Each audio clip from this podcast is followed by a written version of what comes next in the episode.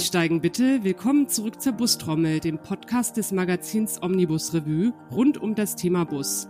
Heute wie immer mit Sascha Bönke, Redakteur Test und Technik und meiner lieben Kollegin Mireille Prüvot, die das Management-Ressort betreut bei der Omnibus Revue. Und natürlich mit mir, Anja Kiewit, ähm, stellvertretender Chefredakteurin der Omnibus Revue. Ja, hallo Anja, hallo Mireille. Hier. Hallo Sascha.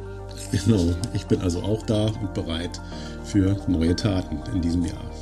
Sehr gut, das ist auch genau unser Thema. Wir starten ja mit diesem Podcast ins Jahr 2023. Und warum wir jetzt erst am 1. Februar beginnen, hat auch einen Grund, weil wir nämlich künftig eine ähm, Frequenz einführen möchten, die auch für unsere Hörer es erleichtert, regelmäßig den Podcast zu hören. Und zwar haben wir uns vorgenommen, immer am ersten des jeweiligen Monats mit einer neuen Folge rauszukommen. Und es wird natürlich on top dann noch Bonusfolgen geben, wenn wir aktuelle Themen haben oder wenn irgendwas Akutes noch im Raum steht. Das heißt, wir werden natürlich auch darüber hinaus noch aktuell produzieren. Ich hoffe mal, dass uns das auch gelingen wird und äh, freue mich natürlich schon auf die Zusammenarbeit. Und äh, ins Jahr sind wir ja schon gestartet, das heißt, wir können auch schon ein bisschen was erzählen. Es steht ja auch einiges an in diesem Jahr. Ähm, um mal einige Beispiele zu nennen, ähm, die Maskenpflicht jetzt im, in der Pandemie, die entfällt jetzt komplett. Also generell die ganzen Corona-Auflagen werden nach und nach zurückgefahren. Das Deutschland-Ticket kommt im Mai, wenn alles klappt. Zumindest sehen die Pläne so aus.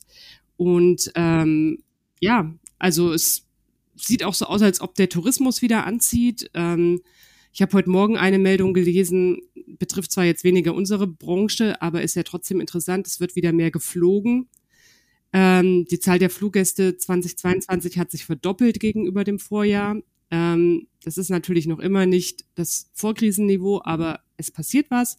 Und ich hoffe mal, dass sich das auch im Bereich der Busreisen entsprechend auswirken wird. Genau, und, und da, und da kann ich übrigens gleich einhaken. Ich war nämlich gerade privat mal eine Woche äh, mit dem Flieger unterwegs und zwar äh, auf der schönen Kanareninsel Fuerteventura. Und da muss ich sagen, die Flugzeuge waren voll, ja, und auch vor Ort, die Hotels waren voll. Natürlich kein Vergleich mehr zum letzten Jahr, ohne Frage. Da spielt ja immer noch Corona eine große Rolle. Aber man merkt einfach, die Leute wollen wieder raus, unbedingt. Ne? Und äh, man merkt auch kaum noch oder eigentlich gar nicht mehr irgendwelche Ängstlichkeiten die ja bestanden haben bei vielen Leuten.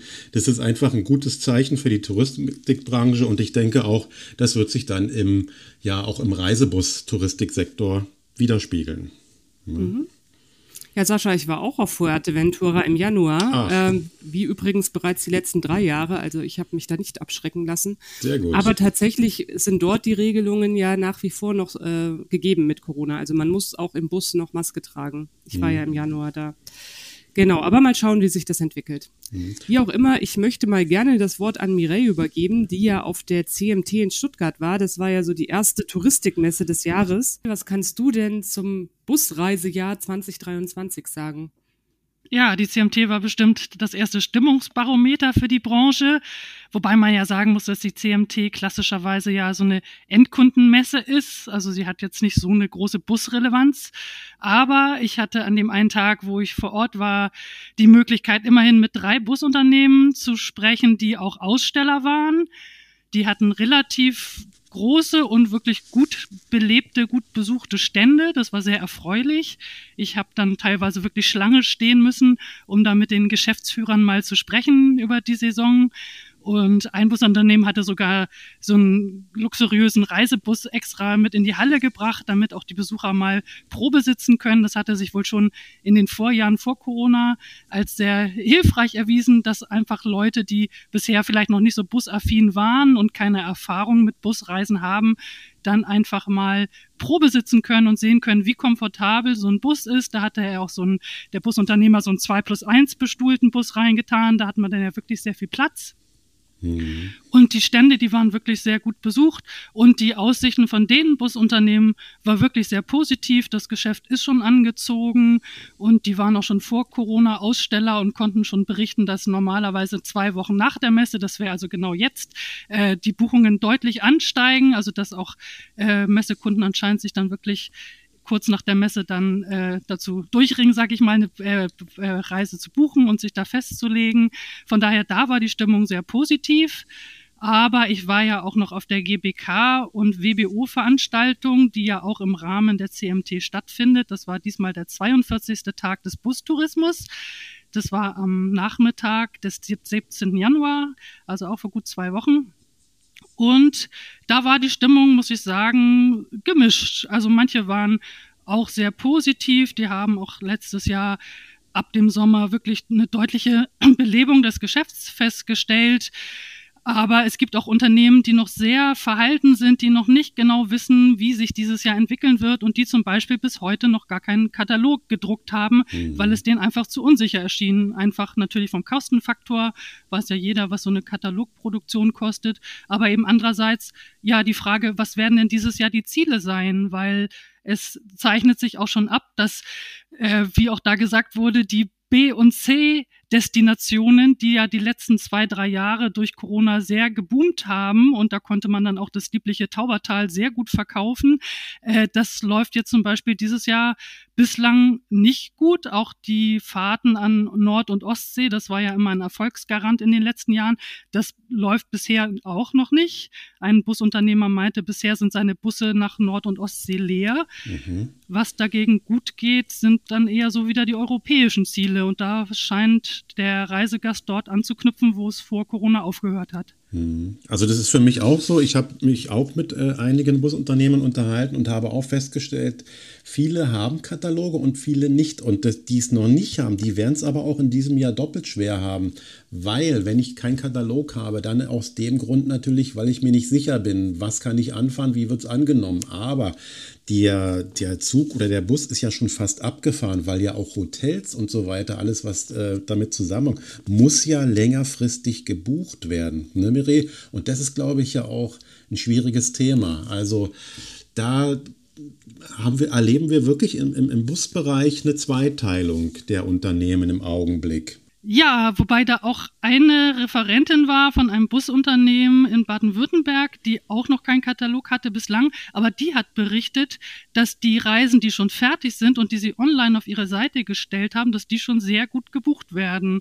Also scheint es auch Stammkunden zu geben, ja. die durchaus dann eben online gucken, was es für Reisen gibt bei ihrem äh, vertrauten Busunternehmer und dann auch buchen. Vielleicht ist, sie auch sehr Genau, vielleicht, vielleicht ist es ja auch ein Trend, dass online auch jetzt in der Reisebusbranche mehr zunehmen mhm. wird, ne, an Bedeutung. Ja. ja. Aber nichtsdestotrotz hat die Unternehmerin gesagt, dass sie, sobald sie in der Lage sich sieht, äh, dann noch den Katalog schnell nachholt. Mhm. Und das hatte sie auf jeden Fall jetzt fest vor noch, aber sie war sehr positiv überrascht, dass auch komplett ohne Marketing durchaus auch Reisen verkauft werden können. Das war eigentlich auch so eine ganz positive Aussage. Ja. Aber Darf ich kurz noch was fragen? Ähm, wie sieht das denn mit dem Thema Inflation aus? Wurde das auch angesprochen? Ähm, das wurde angesprochen der, äh, durch eine Umfrage des WBO. Der WBO hat extra für den Tag des Bustourismus noch so eine kleine Trendabfrage bei Mitgliedsunternehmen gemacht. Und da stellte sich heraus, dass die Inflation bislang gar nicht so großen Einfluss hat auf das Buchungsverhalten tatsächlich. Also zumindest ein geringes. Und das war eigentlich auch sehr überraschend, muss ich sagen. Mhm. Dass die meisten eigentlich sagen, dass bisher die Auswirkungen noch gar nicht so groß sind von Preissteigerungen und von der Energiekrise. Was aber wiederum auch ein paar Busunternehmen, Reiseveranstalter sagen, was sie beobachten, dass nach wie vor gerade bei den sehr hochpreisigen Busreisen, die dann zum Teil auch wirklich weit weggehen an andere, auf andere Erd Kontinente, dass da noch ein Zögern festzustellen ist, was unter anderem eben auch damit äh, begründet ist, wie mir erklärt wurde, dass halt die potenziellen Reisenden ähm, die gesamte ja, Preisentwicklung noch beobachten, also alles bis hin zu Energiekosten, Kraftstoffkosten, Wohnkosten und so weiter und da einfach noch in so einem Abwartemodus verharren, ja, und das ist wohl noch zu beobachten. Gut, es stehen ja jetzt noch einige weitere Messen an in den nächsten Wochen und Monaten, die wir natürlich auch alle begleiten werden, redaktionell. Mhm. Ich selber besuche jetzt zum Beispiel diese Woche den VPR VIP-Treff in Bremen. Dann steht im März die ITB an in Berlin, die auch ein neues Messekonzept hat. Also sprich, die jetzt eine B2B-Messe sein wird. Ähm, da bin ich schon sehr gespannt. Und dann im April ist ja auch der RDA Group Travel Expo Workshop in Köln. Ich hoffe mal, dass wir da noch ein paar neue erhellende ähm, Erkenntnisse gewinnen. Natürlich alles dann nachzulesen in den jeweiligen Omnibus-Review-Ausgaben. Mhm. Und ähm, ich glaube, es stehen ja auch ein paar Technikmessen an, Sascha. Und generell tut sich ja auch was im Bereich Technik. Wie sieht es denn an dieser Ja, genau. Aus? Also Technikmessen natürlich auch. Und wenn du sagst, im März die ITB, wir hatten ja jetzt gerade erst in Berlin die Grüne Woche und die war ja auch ein voller Erfolg. Die wurde also sehr gut besucht. Ne? Messen, dass die jetzt wieder endlich zu äh, 100% hochfahren, ist ja so eminent wichtig, gerade für den B2B-Bereich. Ja, und im März haben wir also nicht nur die ETB in Berlin, sondern eben auch die Elektrobus-Konferenz, die Elektro, die VDV-Elektrobus-Konferenz. Und das ist ja ein ganz wichtiges Thema für den Stadtverkehr, die gesamte Thematik. Äh, ja, Umrüstung auf alternative Antriebe.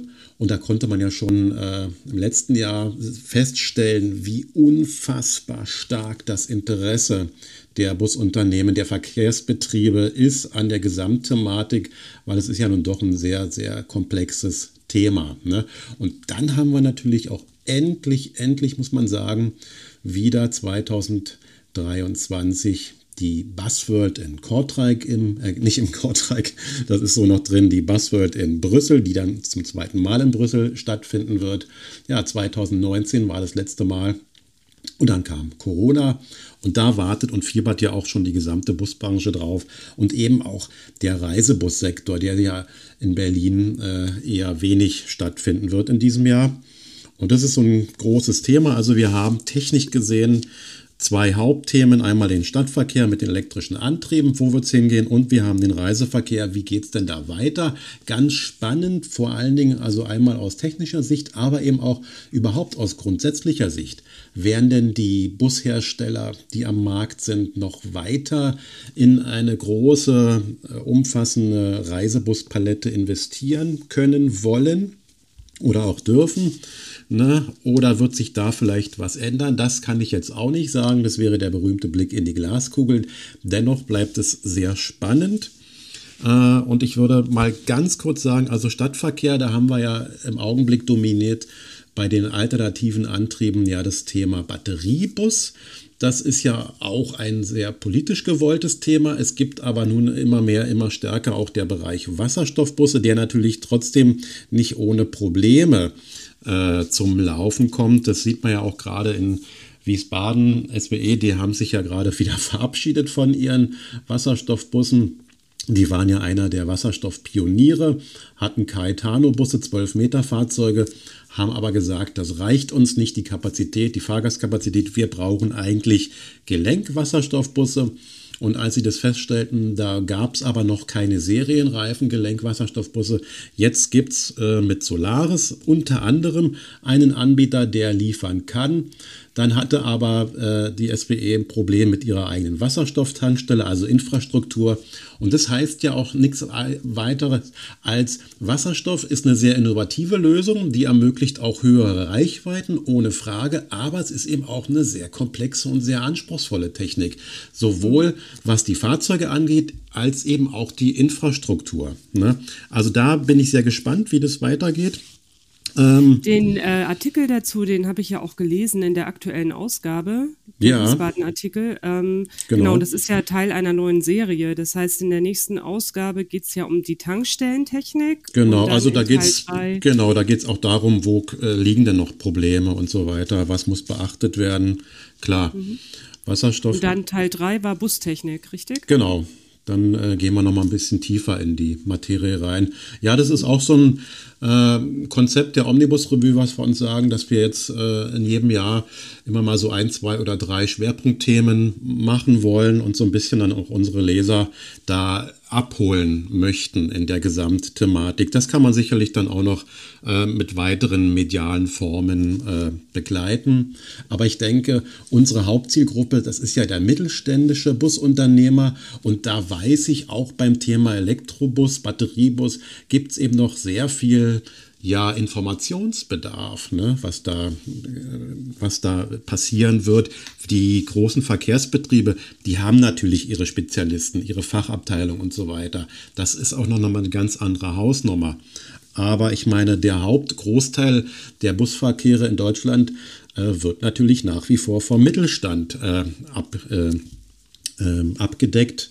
Und äh, das wird auch, wie gesagt, ganz spannend. Und äh, da muss ich jetzt auch noch mal eine kurze Breche für den Dieselbus schlagen, weil nach wie vor die, der Busverkehr in Deutschland äh, allen Zahlen zum Trotz, was die Elektrobusse angeht, wir haben im letzten Jahr 2022 in Deutschland 600 30, ungefähr 630 batterieelektrische und Wasserstoffbusse zugelassen, neu zugelassen. Das ist schon eine stolze Zahl. Aber wenn man sich mal die Gesamtzahl angeht, also ohne den Diesel würde, würden die Busverkehre bei uns nicht funktionieren. Und ähm, das ist dann auch wieder so eine Frage, ich weiß, äh, politisch gesehen ist der Diesel, ja, wird nicht gerne gesehen, wobei das eigentlich aus technischer Sicht und auch aus äh, ökologischer Sicht völliger Schwachsinn ist, weil der Diesel, wir haben mit Euro 6 Fahrzeugen im Augenblick so dermaßen saubere Fahrzeuge auf den Straßen, sowohl in der Stadt als auch im Reiseverkehr, dass es da fast schon sträflich wäre, die zu vernachlässigen. Und da kann man im Übrigen auch mal drüber nachdenken, äh, dass wir die alternativen Kraftstoffe, also Dieselkraftstoffe beispielsweise aus ähm, Bioabfällen und so weiter, dass die endlich auch äh, zugelassen werden und auch vollempfänglich sowohl für Stadt- als auch für Reisebusse genutzt werden können. Technisch ist das in der Regel überhaupt kein Problem mehr. Ne? Also das sind so Sachen, ich sage immer, es ist eine ganzheitliche Betrachtung notwendig und nicht nur eine Fokussierung auf ein einziges Thema, nur weil es vielleicht gerade en vogue ist. Äh, und ich denke, gerade im Nutzfahrzeug und im Busbereich ähm, sollten wir breit aufgestellt sein. Ja, und das ist eben, wie gesagt, im im Stadtverkehr eines der großen Themen. Das wird es also auch sein. Äh, der, der, der weitere Umstieg oder die, die Fortführung hin zu alternativen Antrieben, gekoppelt halt mit äh, aktuellen Antriebstechnologien und im Reiseverkehr. Wie gesagt, da ähm, gucken wir mal, was kommt an neuen Fahrzeugen. Und äh, den Anfang hat ja schon äh, Daimler Truck gemacht. Daimler Bus ist dieses Jahr mit Cetra, Comfort Class und Top Class, äh, äh, Ende letztes Jahr schon. Und jetzt sind sie mitten im, im, im Serienanlauf. Da geht es ja, es ist jetzt keine ganz neue Generation, aber wir erleben den, den Schwenk hin zu neuen Assistenz- und Sicherheitssystemen, also wirklich auch umfassend und da werden dann auch andere Hersteller nachziehen, also schon in Richtung äh, Unterstützung, eine Autonomie im ganz frühen Stadium sozusagen. Und da müssen wir mal gucken, was passiert. Äh, Stichwort Setra, die werden ja noch ein ganz interessantes Fahrzeug in diesem Jahr vorstellen. Das wird dann auch in Kortrijk zu sehen sein und sicherlich ein bisschen vorher auch dann schon für die Kunden. Nämlich der wichtige, wichtige Überlandbus, der Setra LE. Ähm, und äh, mal gucken, wie der aussehen wird. Ich habe ihn auch noch nicht gesehen, aber da hat ja MAN im letzten Jahr auch vorgelegt mit dem äh, mit seinem Überlandbus, dem äh, Lion City LE, was ja ein sehr, sehr modernes Fahrzeug geworden ist, klar. Und äh, da muss natürlich dann auch Daimler den Anschluss packen. Ja, wie gesagt, technisch äh, denke ich mal, bleibt es spannend und äh, ich freue mich eigentlich auch drauf, so als Techniker diesen Prozess äh, verfolgen zu können, auch dann mit unseren Lesern. Ja. Mhm. Jetzt hast du noch das Thema Verkehrspolitik so angeschnitten. Ja. Das passt ganz gut. Ich war letzte Woche nämlich tatsächlich im Bundesverkehrsministerium in Berlin und hatte ein Interview mit Dr. Volker Wissing, unserem Bundesminister für Verkehr und Digitales. Und ähm, das wird auch in der nächsten Ausgabe dann zu nachzulesen sein. So viel vorab, der hat eben auch so ein bisschen einen Ausblick gegeben, dass es eigentlich in Richtung Intermodalität geht, ja. weil Stichwort ländlicher Verkehr äh, und Fachkräftemangel, ähm, das war eben auch so ein bisschen die Quintessenz, das lässt sich alles nicht realisieren, auch nicht mit dem Deutschland-Ticket, dass man da ein flächendeckendes Angebot bereitstellt, sondern er will eigentlich, dass der Umstieg zwischen Individualverkehr und zwischen ÖPNV verbessert wird. Und ähm, ja, auch dazu braucht man natürlich nicht nur allein äh, die hm. Fahrzeuge und das Personal, sondern auch beispielsweise Busbetriebshöfe, genau. Parkhäuser, etc. Also diese ganze Thematik Infrastruktur spielt da mit rein. Ähm, genau, also da möchte man einfach, ja, Transportketten sozusagen errichten, die eben auch die Möglichkeit bieten, jederzeit umzusteigen. Das ist natürlich auch so ein Zukunftsthema. Und ähm, auch da ist natürlich die Branche ein Stück weit gefragt. Mhm. Ähm, ja, das gerade ist auch, beim Thema Busbetriebshöfe. Unter anderem, genau. Und ich meine, was wir beobachten, äh, gerade in den Ballungsgebieten, da äh, sind äh, sprudeln ja die, die Denkfabriken vor Ideen. Ne? Aber wie du eben gesagt hast, der ländliche Raum ist nach wie vor eigentlich eine Katastrophe. Und natürlich hat das mit der Finanzierung zu tun. Und ich weiß natürlich, dass äh, viele Busbetreiber, Busbetreiber auch gar nicht so glücklich sind mit so einem billig Deutschland-Ticket. Ne? Weil am Ende steht ja immer die Frage, wer bezahlt es? Bleiben dann noch genügend Gelder für uns übrig und so weiter. Ne? Ich denke, das äh, hast du auch mitbekommen. Da habe ich auch nachgefragt bei Dr. Wissing. Hm. Genau. Also das Interview ist gerade noch zur Freigabe, deswegen will ich nicht allzu viel aus dem Nähkästchen plaudern. Mhm. Aber dazu hat er auch was gesagt. Also Genau. Was wir auch angesprochen hatten, war das Thema Fachkräftemangel. Da kann vielleicht Mireille noch mal was zu sagen. Ähm, das ist ja ein Thema, das haben wir im letzten Jahr sehr stark begleitet und das wird uns natürlich auch weiterhin noch beschäftigen. Ja. Ähm, Mireille, wie ist denn da jetzt so dein aktueller Eindruck? Ähm, tut sich da was? Also Stichwort Führerschein zum Beispiel, ähm, das war ja auch so ein Thema, die Zugangsvoraussetzungen zum Beruf. Wird ja auch viel diskutiert, dass man beispielsweise auch die Kosten für die, für die Ausbildung, für den Führerschein anpassen sollte an ähm, Nachbarländer.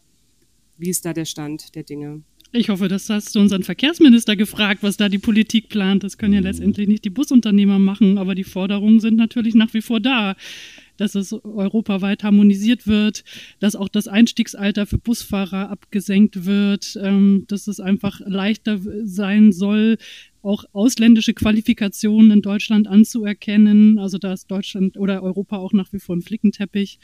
Hm. Und klar, solange sowas nicht geregelt ist, wird es weiterhin schwierig sein. Ja. Okay. Und da gab es ja nun gerade auch, ähm, hat ja der BDO glaube ich, kritisiert, äh, weil die Bundesagentur für Arbeit hat ja gerade eine sogenannte Engpassanalyse durchgeführt. Ne? Und da geht es ja um, die wollen eine Statistik über die Fachkräftesituation am Arbeitsmarkt erstellen. Und äh, stark betroffene Berufsgruppen werden dann ja wie, als sogenannte Mangelberufe eingestuft. Und was passiert? Der Busfahrer äh, der erhält nicht den Status eines Mangelberufes, was eigentlich völlig irrwitzig ist, weil gerade hier haben wir genauso auch wie im Lkw-Bereich ein eklatantes äh, Arbeitskräfteproblem. Ne? Und es hängt unter anderem dazu mit, äh, da, damit zusammen, da Busfahrer und Straßenbahnfahrer zusammengefasst wurden, sozusagen in einem Punkt, aber Seien wir mal ehrlich, also eine Straßenbahn ist kein Bus und das sind ja doch ganz andere Tätigkeitsfelder und der Busfahrer findet sich äh, in der Regel auch äh, in kleinen mittelständischen Betrieben, während äh, Straßenbahnfahrer in der Regel im äh, öffentlichen Verkehren un unterwegs sind. Ne? Also das sind so, also eher auch durch diese solche fehlerhaften statischen Erfassungen passieren dann auch so Dinge, dass halt möglicherweise dann auch falsche ja, ähm, Entscheidungen getroffen werden oder auch Fördermöglichkeiten dann gar nicht angegangen werden können. Das mhm. äh, ist, fand ich aber ganz gut vom BDO, dass der da gesagt hat, wir bleiben da mal dran an dem Thema und weisen auch darauf hin. Ne? Ich gucke mir das gerade mal an, diese Statistik, und das ist interessant, was, was da so als besonders ähm, ja. ja. kritisch gesehen wird, sind so Sachen wie Pflasterer, Aha. Berufe im Tiefbau, Pflegeberufe, Podologen. ja Also das sind alles Sachen, die auf jeden Fall anscheinend kritischer zu bewerten sind als Busfahrer. Genau, naja, das sollst halt nicht hinfliegen, wenn du läufst. Ne? Also sollst halt immer auf gut gepflasterten Straßen laufen. Mhm. Klar muss man ja auch, wenn man nämlich wenig Bus fahren kann, weil es keine Busfahrer gibt, muss ich mehr laufen. Brauche ich also mehr Pflaster. Ja, Sarkasmus aus. Ne? So. Mhm. Also Berufskraftfahrer kommt dann auch, aber eben allgemein bezogen auf alle Bereiche, denke ich. Und das ist relativ weit unten, das stimmt. Ja, ja. Ach, übrigens zum Thema Mangelberufe. In der Gastronomie ist ja jedem klar, da fehlen ja auch total viel an Personal. Da ist ja gerade über die Corona-Zeit auch wirklich viel an Personal verloren gegangen. Und das hat ja auch massive Auswirkungen auf die Bustouristik.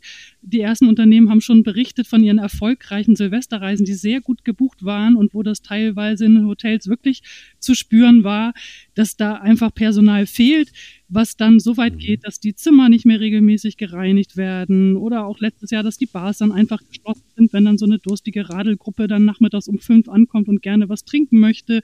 Und ganz krass natürlich, teilweise wird Halbpension gestrichen, äh, obwohl die vorher vereinbart war. Oder das Essen dauert total lange was dann wiederum zur mhm. Folge hat, dass zum Beispiel, das hat ein Busunternehmer berichtet, das fand ich wirklich total krass. Er hat sein Personal dazu angehalten, sehr sensibel darauf zu reagieren, wenn sie merken, dass, dass, äh, dass der Service da eingeschränkt ist, zum Beispiel abends beim Essen.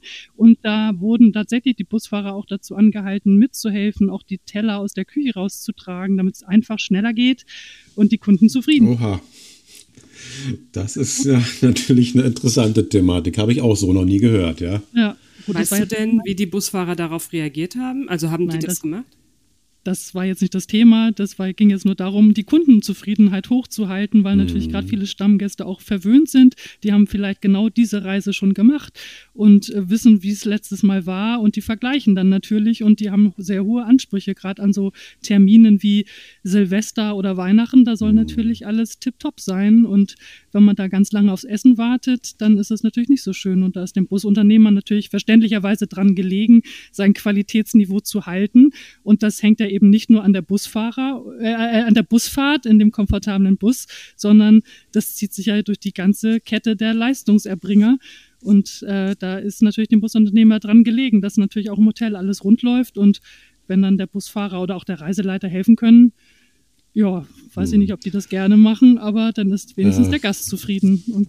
genau, aber ich denke, das äh, wird und sollte auch kein äh, Dauerzustand bleiben, Nein. weil der Busfahrer hat natürlich äh, auch seine klar definierten Tätigkeitsfelder und soll das sich dann stimmt. abends auch ausruhen dürfen. Aber klar, wenn mal Not am Mann ist, dann ist es eine kreative Lösung, auf jeden Fall. Das stimmt.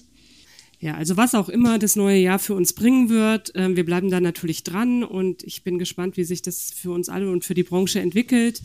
Und ja, damit verabschiede ich mich auch und meine Stimme verabschiedet sich auch schon so ein bisschen und ich freue mich dann auf den nächsten Podcast mit euch und ähm, genau, in einem Monat wieder am 1. März an einem Mittwoch. Genau, Anja Mire, es hat mir auch Spaß gemacht und äh, schauen wir mal, wie sich, wie gesagt, das Jahr entwickeln wird. Ne? Bis dann. Tschüss. Genau.